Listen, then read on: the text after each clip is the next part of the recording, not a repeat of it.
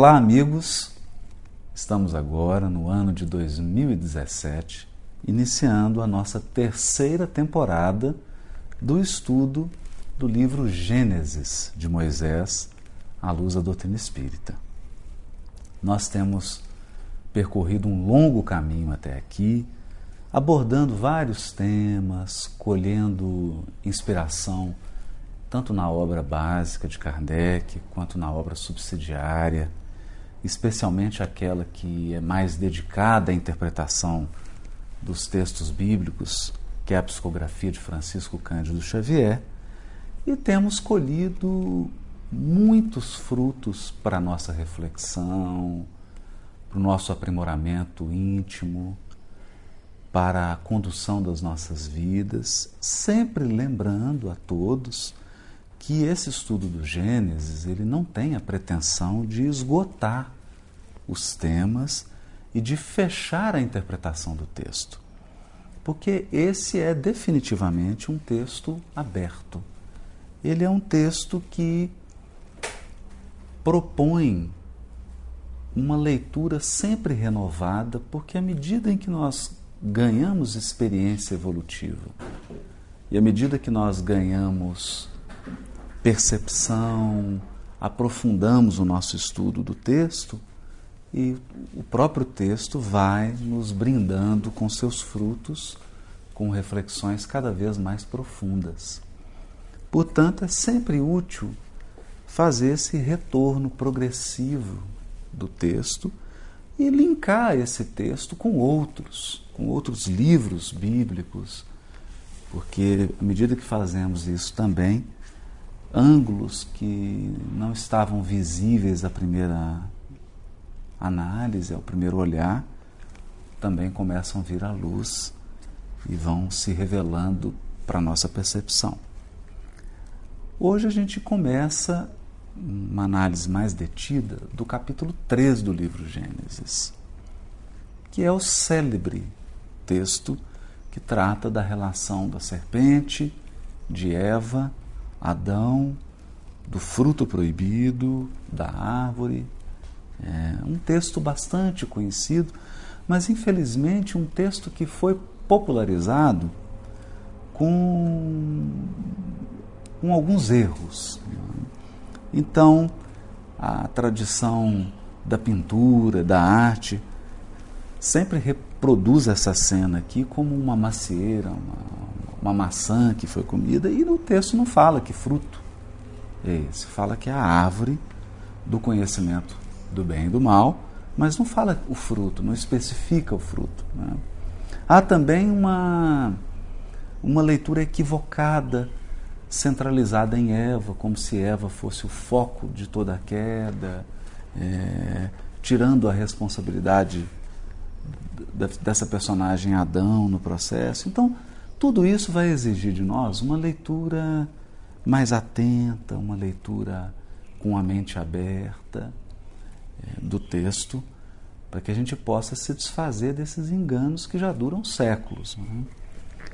E é sempre bom lembrar, repetir, nós estamos repetindo isso aqui várias vezes, que a cultura hebraica é uma cultura que lida com símbolos. Então, muito ligada a símbolos, a metáforas, a parábolas, a essa maneira de dizer as coisas de uma forma indireta. Mas a cultura hebraica, ela faz isso através da literatura. Então, enquanto a cultura grega consegue ser simbólica através da escultura, da sua arte, da própria língua e também dos seus textos, a cultura hebraica, como entendia que todo o processo de imagem religiosa configura idolatria, ela vai concentrar todo esse potencial simbólico na literatura bíblica.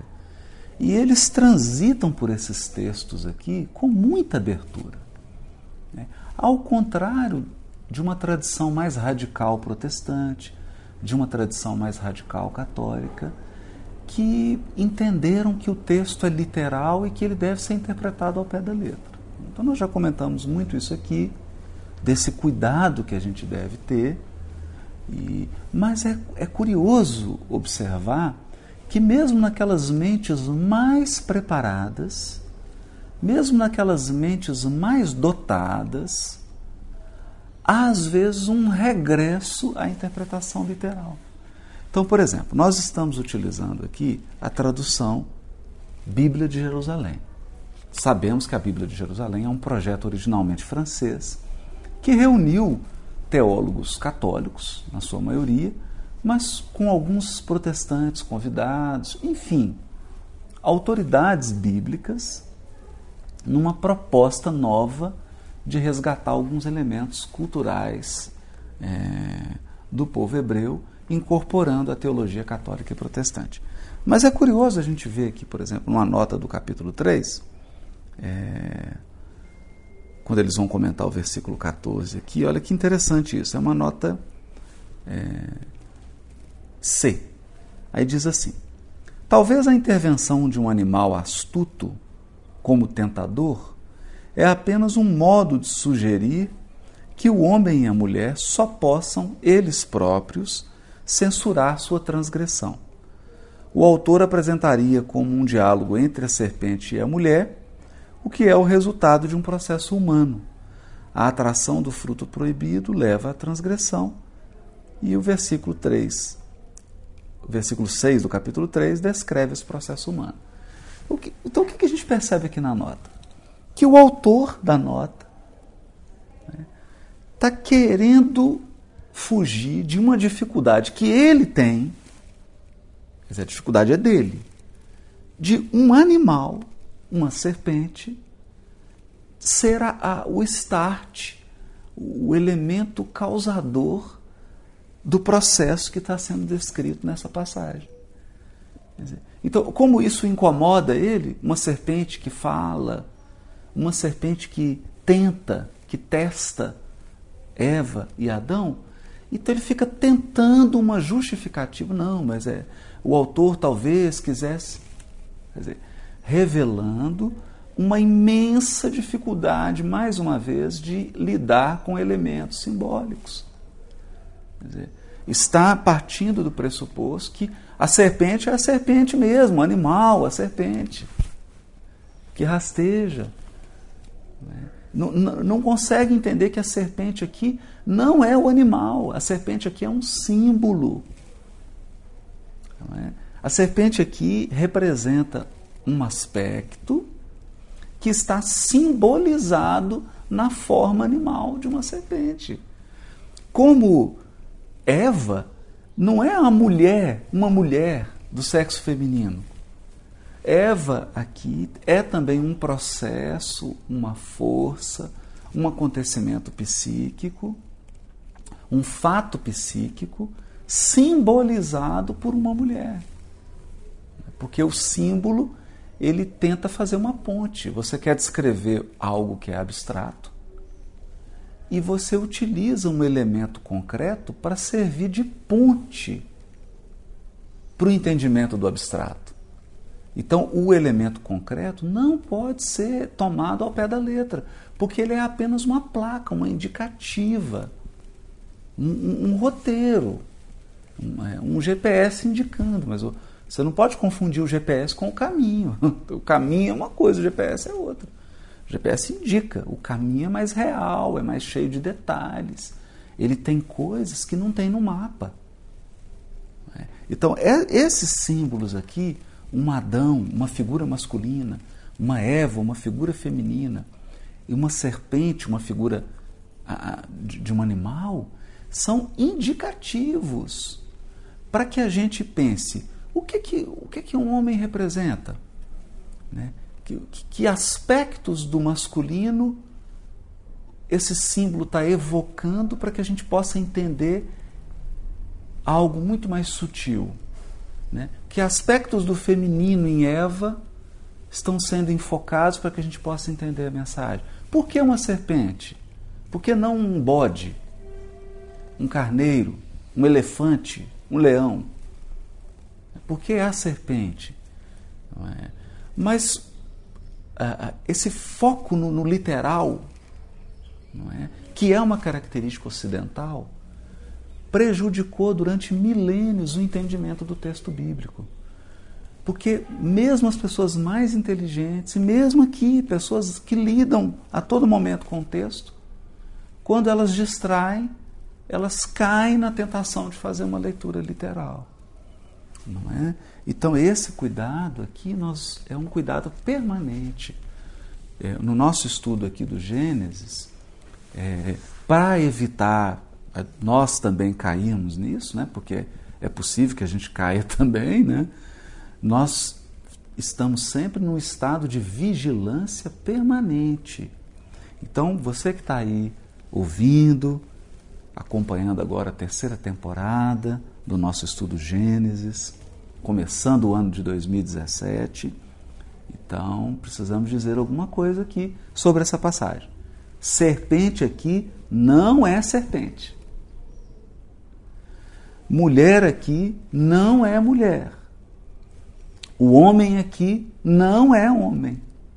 E Deus que vai aparecer aqui não é o Criador, o Todo-Poderoso. Então, pode parecer confuso o que eu estou dizendo, mas a serpente aqui é um símbolo.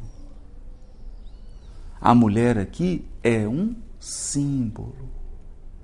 O homem aqui é um símbolo. E mesmo Deus aqui é um símbolo da divindade. Não é Deus todo. O homem aqui não é o homem todo. Então, tem aspectos do masculino que não interessam para essa passagem aqui. Tem aspectos do feminino que não interessam para essa passagem aqui.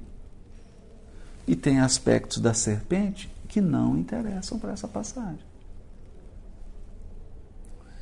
Como tem aspectos do Criador que não interessam para essa passagem aqui. É? Então o símbolo ele é uma ponte para nos levar a uma reflexão. Se você fica preso no símbolo, né, é aquela história que a gente não se cansa de repetir. Desde o estudo do Levítico, nós estamos repetindo isso. O símbolo é a casca da banana. Se você para no símbolo, se, se você fica fascinado pelo símbolo, você vai ficar pegando a casca da banana, vai ficar levando ela para baixo, para cima, daqui a pouco você está comendo a casca da banana e jogando a banana fora. A casca é um invólucro. Nós temos que avançar para além da casca em direção ao fruto. E o fruto não é algo que está aqui no texto. É? O fruto está na nuvem. Ele é cloud. Está na nuvem. Está na nuvem. O símbolo aqui funciona como o seu computador, como a internet que vai baixar o arquivo. O arquivo está na nuvem. Ele não está aqui no texto. É? Então, por exemplo, ficar avaliando os tipos de serpente que existem no mundo não vão contribuir em nada para esse texto aqui. Não vão contribuir. Né? Se é jiboia, se é sucuri, se é uma naja. Não faz diferença. Não é? é? é? uma leitura desse texto, e isso é feito, e, e olha, e é feito por pessoas, por pessoas muito inteligentes. Né? Uma leitura, por exemplo, feminista do texto. Aí eu vou enfocar marido e mulher, a relação do homem com a, com a mulher, a submissão da mulher. O texto não está falando disso. Não é. O símbolo mulher foi colocado aqui no texto, não com esse propósito. Ele tinha em mira outro, outro propósito. Né? Então, esse cuidado, essa vigilância que nós temos que ter. Mas, por incrível que pareça, depois de um tempo é, de estudo do Novo Testamento e do Velho Testamento, é, eu poderia dizer, assim, com bastante segurança, que os símbolos na Bíblia, eles funcionam como aquela história lá da Odisseia de Homero, quando Ulisses está atravessando uma região e que também é uma história, né, gente? É igual o sítio do Pica-Pau Amarelo, né? Não imaginar que existe isso, né? Sereia, claro, é uma metáfora. Então Ulisses está passando por um mar que é cheio de sereias. E as sereias, elas são maravilhosas, são lindas, né? mas elas são metade mulher e a outra metade peixe. Mas até aí tudo bem, esse não é o problema da sereia. O problema da sereia é que ela tem um canto irresistível. Um canto irresistível. Então, se o marinheiro, ou qualquer pessoa no navio, ouvisse o canto da sereia, ele pulava para o mar para abraçar a sereia. E aí a sereia levava aquela pessoa para o fundo do mar e lá ele morria afogado. Né? Porque o objetivo da sereia era matar. Não era ter nenhum tipo de relacionamento, sério. Então, o que que Ulisses faz? Ele pede para a sua tripulação amarrá-lo no mastro. Amarrar, mas de um jeito assim que não pudesse sair. Por quê? Porque ele queria experimentar a sensação de ser seduzido pela sereia, de ter aquela vontade irresistível de pular no mar, mas como ele estaria muito amarrado, ele não conseguiria pular. Né? Então seria um tormento, mas ele não conseguiria. Então as sereias não conseguiriam que ele pulasse no mar e ele também não ia conseguir pular no mar. E foi dito e feito, amarraram ele, amarraram de um jeito assim que não tinha como. E Ulisses passa por aquele processo terrível que as sereias cantam e ele vai ficando tresloucado e com vontade de ir atrás da sereia e até que eles atravessam toda a região e aí cessa o canto da sereia, porque eles saíram daquela região das sereias. E aí ele recobra a consciência e, e, e descreve para os marinheiros aquela experiência extraordinária, né? Qual que foi a sensação de, da sedução irresistível que ele experimentou. Então eu vou pedir para você se amarrar aí também na corda e não cair no canto da sereia de interpretar isso aqui literalmente. Imaginar que tem uma serpente aqui. Né? Ah, que tem uma Eva mesmo. Né? Um Adão. Não, era, uma, era um Adão. O CPF dele era 485 398. Aí tinha uma Eva também com CPF, título de eleitor, casada com ele no cartório é, o primeiro cartório do Jardim do Éden, né, que foi o primeiro cartório de registro civil do, do, do mundo, e aí, aí, não tinha padre, então quem fez o casamento foi o próprio Deus, né, porque não tinha igreja também. Aí eles casaram. Não, isso não faz. Amarra, se amarre aí, por favor. Né? Não ceda esse canto da sereia. Né? Porque se você ceder essa força, e é uma força irresistível. Acredite em mim. Ler o Velho Testamento, você começa a ler, daí meia hora você está pulando no mar atrás de uma sereia. Você está interpretando literalmente algum símbolo. É uma tentação irresistível. Então, se amarre. Se amarre para você não ser levado por essa força extraordinária, por essa força incrível que leva inteligências como essas aqui, homens e mulheres que dedicaram a vida a estudar a cultura e as línguas originais, estudar a Bíblia, e quando vão escrever uma nota aqui, se traem deixando transparecer que realmente eles acreditam que não, mas o autor não pode, não pode ter um animal, quer dizer, discutindo com o autor porque usou um símbolo que não pode ser um animal. Né? Então, esse é um, é um problema sério que a gente vai com calma, mas amarrado, para não ceder ao, canto da sereia. Então, vamos fazer primeiramente, antes da leitura. Não, primeiro vamos ler a passagem, né? A gente lê e depois nós vamos tentar é, olhar para o símbolo, mas amarrado, olhar para a sereia e entender por que, que esses símbolos foram utilizados. Por que, que esses símbolos foram utilizados? Porque essa passagem aqui não tem homem aqui, não tem mulher, não tem serpente. Isso aqui não é uma história de homem, mulher e serpente. Essa aqui é uma história que ocorre dentro dos corações. Essa história aqui ocorre dentro de você. Não interessa se você é homem, se é mulher, se é brasileiro, se é africano. Não interessa. Não interessa, nem se você tem forma física. Não interessa. Essa história aqui ocorre num ovoide que perdeu a forma perispiritual. Ocorre dentro dele. E com mais.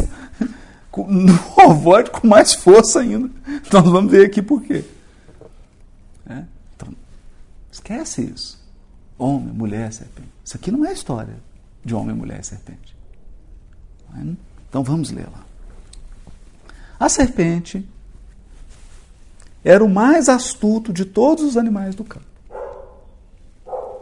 que aí tem o tetagrama, o nome de Deus, né? E depois Elohim, que o nome dele, Elohim, que os hebreus chamam de o Senhor Deus. Então é interessante aqui aparecer esse, esse nome duplo de Deus, né? Um detalhe. Então a serpente era o mais astuto de todos os animais dos campos que o Senhor Deus tinha feito. Ela, a serpente, disse à mulher: então, Deus disse: Vós não podeis comer de todas as árvores do jardim? Deus não disse isso? Olha que sutileza, né? Porque de fato, essa é a ordem. A gente lembra lá do capítulo 2, depois que o, jardim foi estruturado, configurado, com inumeráveis árvores frutíferas, porque o texto não fala quantas nem quais.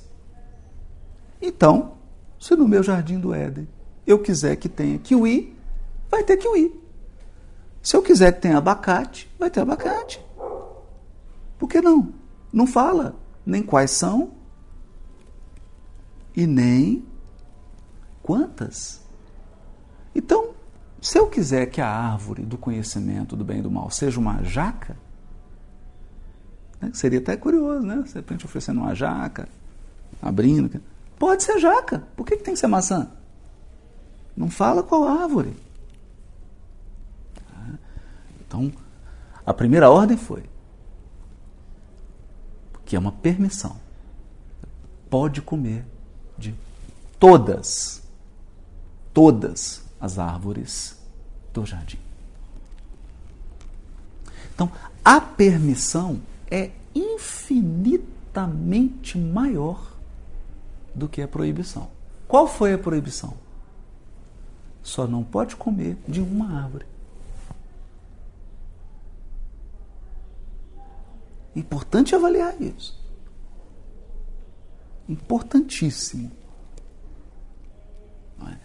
É como numa grande cidade você dissesse assim: você pode pegar qualquer uma das milhares de ruas que existem na cidade. Qualquer uma delas. Menos uma.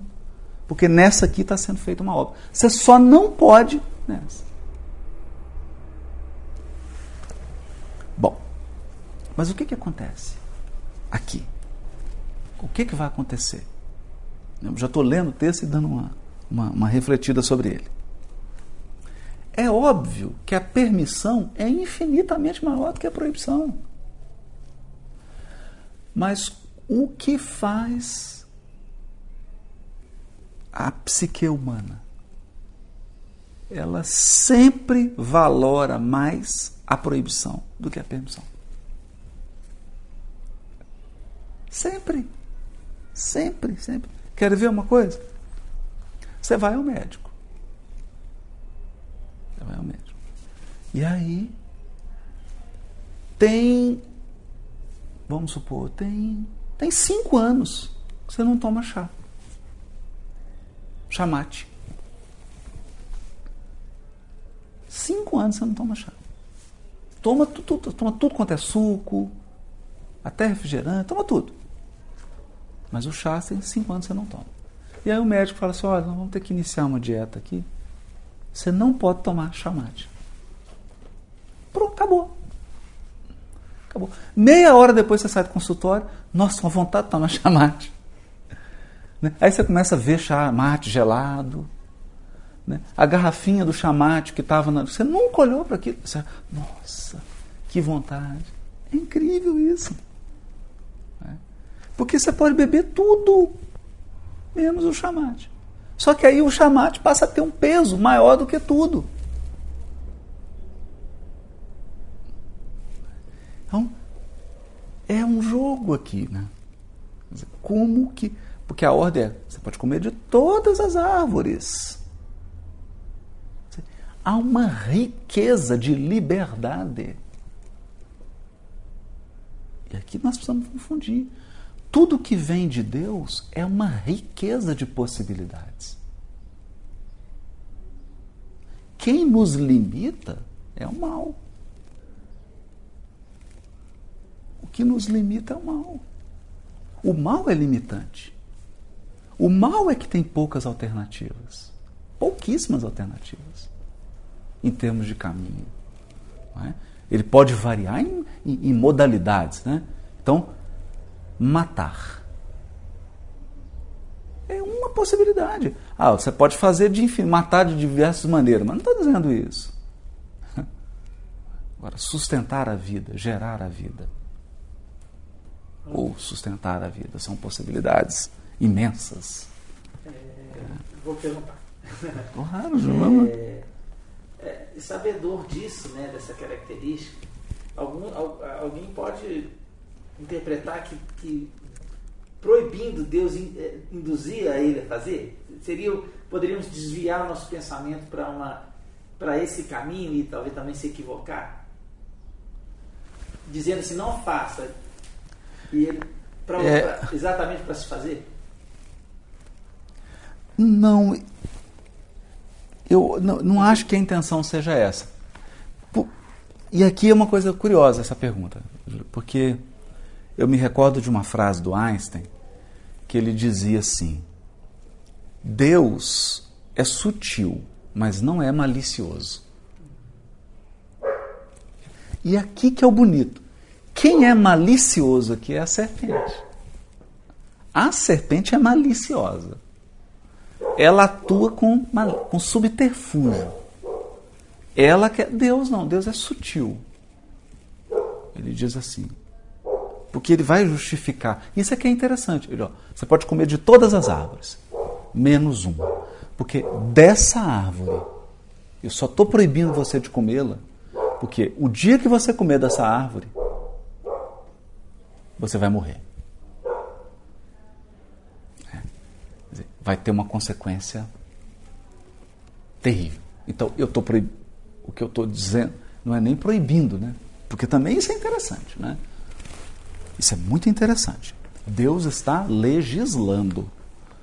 Ele não está proibindo, porque Deus não proíbe nada.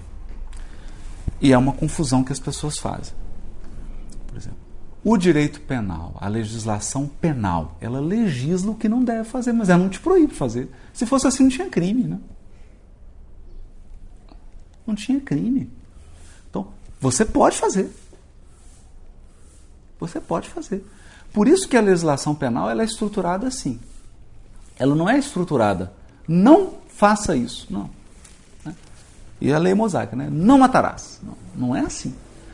O direito penal ele fala assim: matar, pena de 6 a 20 anos. É interessante. Porque ele não está dizendo para você, não mate. ele está dizendo assim: matar Consequência é essa. Agora, escolha. Faça a sua escolha. Interessante, né? Então aqui também. É. Só que aqui tem um sentido orientador. Não coma. Porque se comer, a consequência é essa. Está implícito na consequência de comer o fruto. Mas não há malícia. E pode, há pode, sutileza. Pode ter veio é? aquela ideia de que ao, ao desobedecer o aconselhamento, é, julgando que ele não fosse um aconselhamento de um pai, e sofrendo as causas, ele, ele, ganha confiança nesse Deus. Né? É, é, aí. É, nesse, assim, claro, claro, claro. É, é, só que aqui a gente volta lá para as questões dos livros dos espíritos que a gente já trabalhou quando estava da árvore do conhecimento do bem e do mal, né? É, o mal nunca é um caminho indispensável. Quer dizer, os espíritos passam pela fieira, pelo caminho da ignorância. Ignorar, sim. Praticar o mal, não. Né? É, então, são coisas distintas. São coisas distintas. É, então, eu vou dar um, é, assim, um exemplo é difícil, né? Vou dar um exemplo simples aqui. Quando descobriu-se a física nuclear, a física atômica. Então, é, não se sabia. Dizer, não, não se tinha uma ideia da energia que estava ali no interior de um átomo. Um pouquinho, né? Você pegava um pouquinho de átomo, fazia aqueles se chocarem lá e gerava, calculava-se uma energia. Okay. Perfeito. E aí foram para os testes. Até aqui, nós estamos no caminho da ignorância. Eu não sei. Nunca na história da humanidade adentrou-se na intimidade dos átomos. Então, eu estou no caminho da ignorância. Mas a partir do momento que fizeram o primeiro teste de uma fusão nuclear, né? daquela explosão nuclear ali, com uma pequena bomba, e percebeu-se o que era aquilo, percebeu-se tanto que o Oppenheimer, um dos criadores, isso conta a história, né? Logo após a primeira explosão, ele, um cientista, faz relações com o texto do Apocalipse partir do, do que ele vê da explosão, aquele cogumelo de energia, o calor, a irradiação. Então, ali acabou o caminho da ignorância. Até ali, os espíritos estavam no caminho da ignorância. Então, eu estou fazendo, eu estou testando, eu estou experimentando, porque eu ignoro. A partir daquele momento em que voltam e começam a produzir uma arma que conseguisse abrigar aquela tecnologia descoberta, visando já matar coletividades, sabendo do potencial da energia, aí já é o caminho do mal. Não é mais o caminho da ignorância. Né? Já é o caminho do mal. Então, nesse momento, a ciência contratada, paga, aliciada pela política perversa, pelos interesses perversos, a ciência vendida pelos interesses perversos, começa a trilhar o caminho do mal. Do mal. Que vai culminar no lançamento das duas ogivas, Hiroshima e Nagasaki. Quando elas foram lançadas, sabia-se exatamente o que, que se estava fazendo. Os efeitos. O que, que aconteceria? Qual seria o resultado? Não tinha mais ignorância do processo. Não tinha mais ignorância. Né? Então aí já é a maldade calculada e calculada mesmo. A maldade calculada em laboratório, a maldade medida, acondicionada numa ogiva, a maldade. É, então, é isso. É isso aqui. Então, é, esse aspecto da bomba aqui, descreve a, essas opções evolutivas. É disso que o texto está dizendo. O texto, esse texto aqui, está falando do caminhar. Como pode ser o caminhar? O nosso caminhar, ele pode ser pela trilha do mal ou pela trilha da ignorância. Mas você fala, mas pela trilha da ignorância, quer dizer que eu vou ser o ignorante? Não. A trilha da ignorância é o seguinte: cada vez mais você aprende. E quanto mais você aprende, mais ignorante você fica. Parece paradoxal. Né? É claro. Você trocaria tudo que você sabe pelo que você não sabe? Eu trocaria. Eu troco agora. Tudo que eu sei pelo que eu não sei.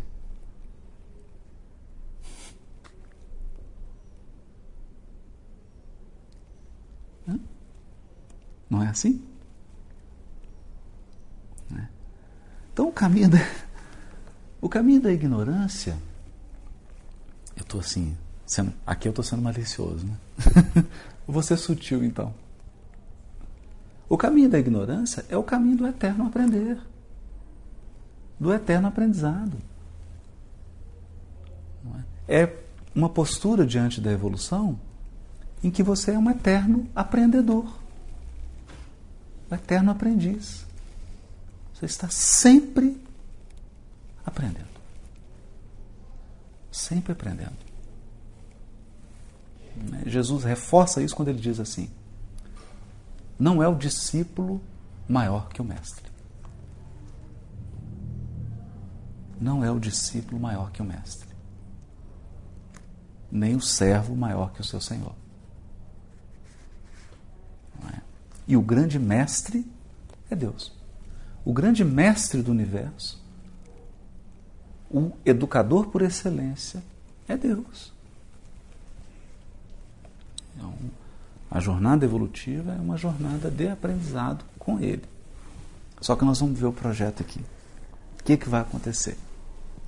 Né? E por que está que, por que que tá falando que a serpente é astuta? Então, o que interessa da serpente é o que, que interessa aqui da serpente? Interessa da serpente o seguinte: né? a serpente não é um elefante, ela não vem andando aqui. Nossa, um elefante entrou. Pensa numa serpente. Você custa descobrir que ela entrou. Porque ela rasteja, se enfia, se esconde. Você não sabe. Quando você vai puxar uma cadeira, vai pegar um balaio, Vai então, tem uma serpente lá, enrolada, preparada para dar o bote. É? Então ela é subliminar. Ela é astuta. Ela não passa assim. Não é um animal que entra e fala, nossa animal, né? entrou uma onça aqui. Já sabe, tem uma onça. Fala, meu Deus, deixa eu esconder. Ela passa. Né? Você não vai estar lá arrumando a casa e tira uma caixa, ó, oh, tem uma onça aqui. É por isso que o símbolo aqui não é onça. Não é elefante, não é girafa. É serpente. Porque a serpente ela entra nos vãos, ela se esconde. É. Outro elemento da serpente. Ela entra em luta com você? Não, a serpente não luta com você. A serpente ela te dá um bote e vai embora. Esse é o modus operandi dela. Lá, ah, mas tem aquela lá da Amazônia que enrola para comer. Pô, mas não é essa aqui, tá? Essa serpente aqui é outra.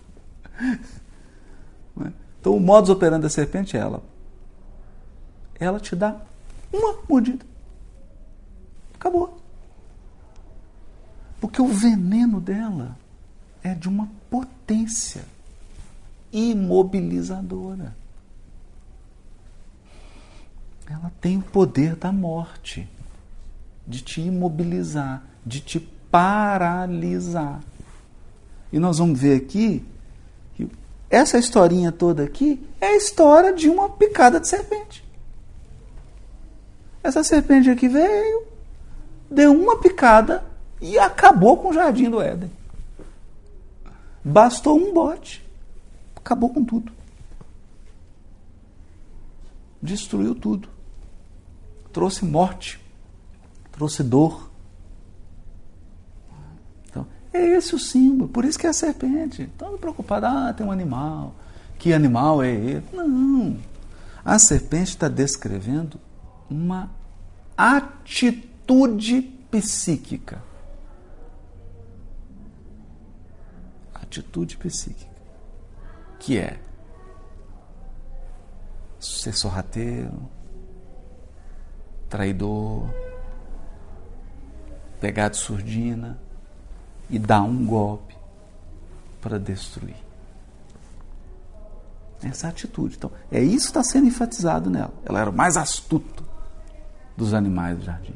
Astúcia. Astúcia tem a ver com malícia. Porque no jogo da astúcia, alguém tem que perder. É. A astúcia é um jogo de inteligência em que alguém tem que ser enganado. Alguém tem que perder. É?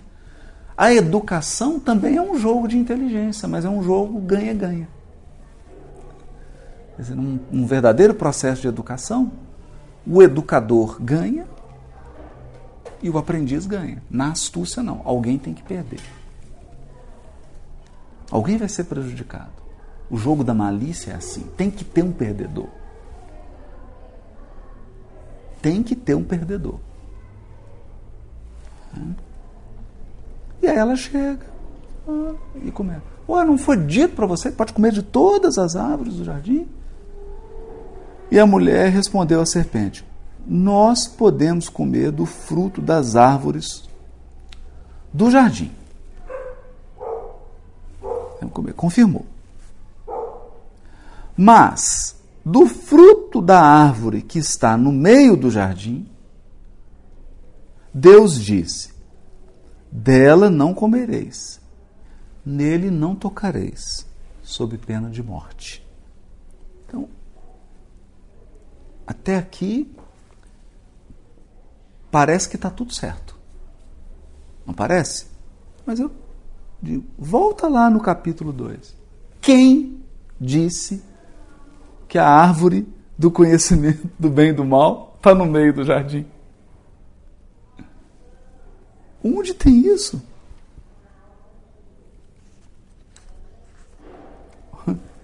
Olha só, vamos voltar lá no versículo 16 do capítulo 2. E o Senhor Deus deu ao homem este mandamento: Podes comer de todas as árvores do jardim, mas da árvore do conhecimento do bem e do mal não comerás, porque no dia em que dela comeres, terás que morrer. É? E em cima, no 9, diz assim: O Senhor Deus fez crescer do solo toda espécie de árvores formosas de ver e boas de comer, e a árvore da vida no meio do jardim, e a árvore do conhecimento do bem e do mal.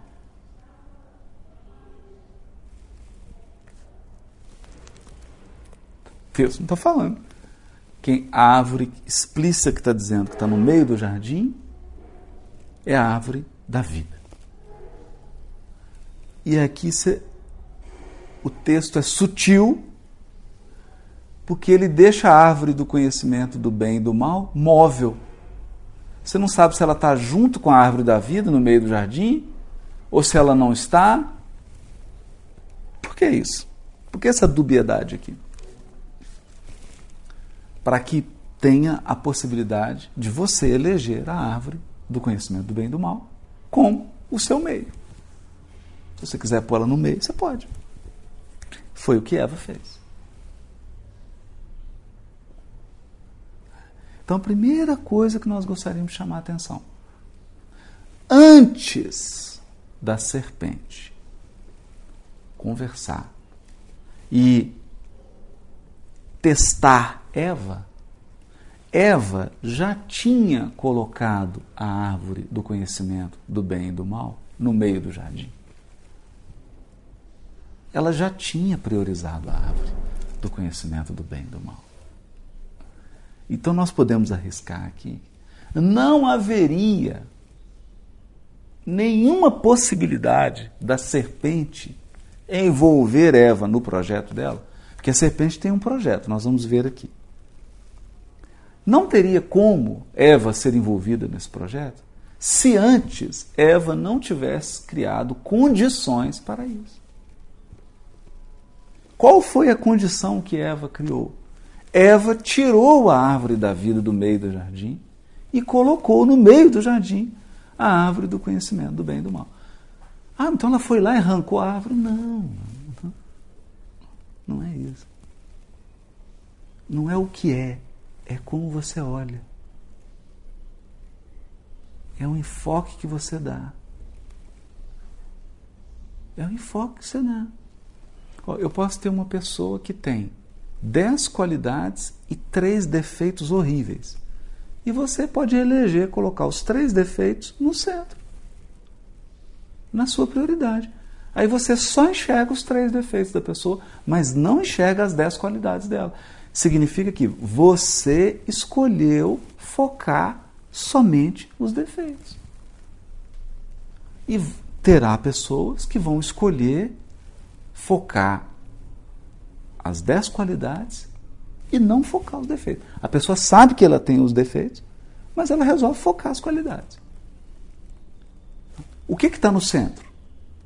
No meio do jardim? Os defeitos ou a qualidade? Você que escolhe. Você que escolhe como vai olhar. Então, o jardim é o jardim. Você vai olhar para ele como? Então, Eva já havia escolhido olhar para o jardim de um determinado modo. É aqui que está o cerne de tudo. A serpente só vai usar disso. Ela não vai criar isso. Isso ela não tem poder para criar. Nenhum obsessor, nenhum espírito tem esse poder sobre mim, sobre você. Ele só usa aquilo que você já elegeu. Aquilo que você escolheu para ser prioridade. Você escolheu ver a vida de determinada maneira. E aí eles vão explorar isso ao máximo. No caso dos bons espíritos, para o bem. No caso dos maus, para o mal. Então, há um processo aqui de educação do olhar. Ah, e nós vamos ver aqui que esse processo vai ser conduzido por aquilo que parece ser uma pena. Parece que Deus está castigando, impondo uma pena. Mas nós vamos ver que na verdade não. Na verdade, Deus está funcionando como um oftalmologista, tá? Corrigindo a visão, corrigindo o olhar. Mas isso nós vamos ver no próximo episódio do nosso estudo do Gênesis. Até, até lá.